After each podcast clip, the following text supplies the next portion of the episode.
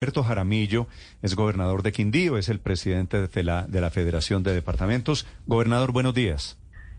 Muy buenos días, Néstor, a ti y a todas las personas que nos escuchan a esta hora de la mañana. Gobernador, ¿qué les terminó de pasar finalmente en la reunión de ayer de los gobernadores que vinieron a Bogotá? ¿Conclusiones cuáles fueron?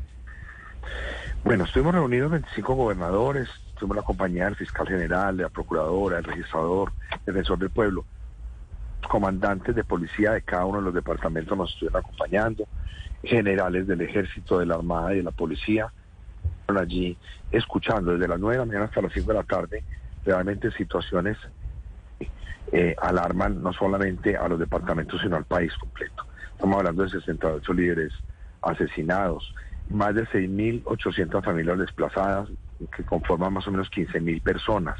Estamos hablando de, de, situaciones de vacunación, de reclutamiento de menores, de carnetización, de intimidación para no poder efectuar las elecciones el 29 de octubre en más de 70 municipios. Yo creo que esto exige una agenda priorizada por parte del gobierno nacional, solamente la presencia por parte del gobierno nacional del viceministro de, del Interior y el viceministro encargado de Defensa. Eh, situación pues que quedaron, gobernador, quedaron inconformes a pesar de que se les apareció allí el viceministro a decirles por qué no iba el ministro y por qué no iba el presidente. Esa es una agenda que estaba programada hace bastante tiempo y creo que la ocasión la amerita.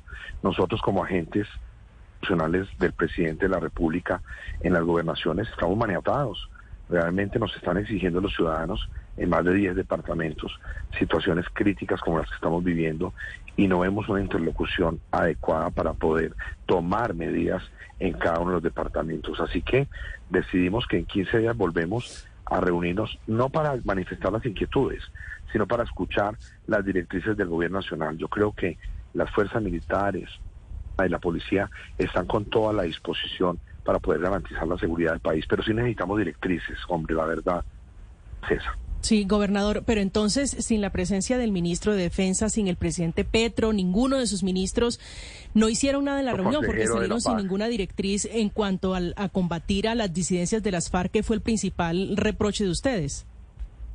Sí, el alto consejero también para las regiones y el alto consejero de paz tampoco se hicieron presentes. Situación que nos pone como como preocupados y un poquito decepcionados de ver, de ver que no tenemos esa interlocución adecuada. En el Quindío, en el mes de marzo, en presencia del presidente y los ministros, manifestamos las inquietudes y las preocupaciones, situación que, se ha incrementado a la fecha de hoy y seguimos sin encontrar. Yo creo que los... ¿Qué esperaban con la presencia del presidente Petro si hubiese ido o del ministro del Interior que tampoco fue? ¿Qué esperaban ustedes del gobierno nacional?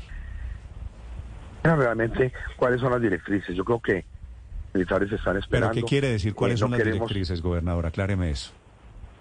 Queremos sentir que las, las fuerzas militares y la, ah, y la policía estén maniatados frente a tomar continentes en las regiones. Ese es el sinsabor que hay en el ambiente. Eso no sea así.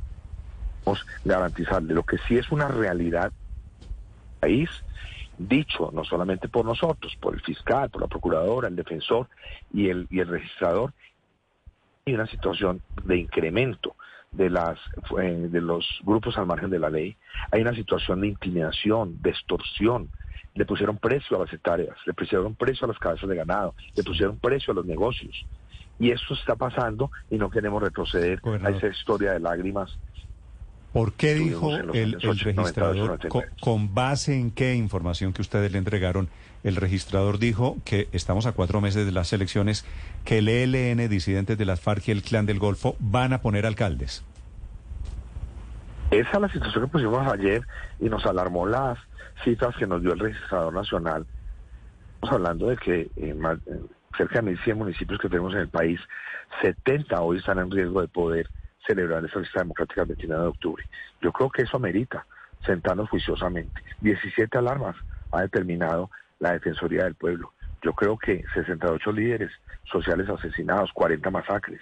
Creo que son cifras que no podemos pasar por alto.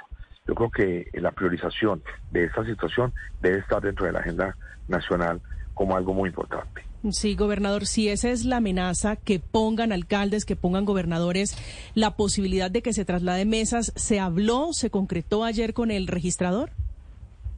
Se habló de que con un solo caso de constreñimiento electoral eh, forzado se puede anular la elección de un alcalde en, uno de esos municipios. Así que en eso estamos, pero si queremos la interlocución con el gobierno nacional, que nos ganamos todos realmente la parte más importante en rompecabezas mm. de la República y del Gobierno. Se me está cortando la señal. Señor gobernador Jaramillo, gracias por acompañarnos. Gobernador, un feliz día. Ustedes, un abrazo gigante y esperamos todos que esto se logre, logremos avanzar en el propósito de todos que la paz. Es el gobernador del Quindío, la queja, el lamento de todos los gobernadores a cuatro meses de las elecciones regionales por problemas de inseguridad y de crecimiento de bandas de grupos de delincuentes organizados en todo el país. 919.